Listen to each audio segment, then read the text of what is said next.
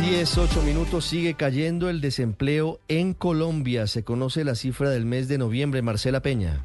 Ricardo, hace un año el desempleo en el país estaba en el 9,5%. Para el mes de noviembre de este año llegamos a un 9%. Es la cifra más baja para este mes desde el año 2017. Sin embargo, el DANA dice que no tenemos una variación que sea estadísticamente significativa. Esto es que las cifras están relativamente estables. El desempleo urbano tuvo una ligera reducción del 9,1% al 8,7%. Está concentrada la generación de empleo en pequeños municipios del país, que no son las grandes ciudades y tampoco las ciudades intermedias.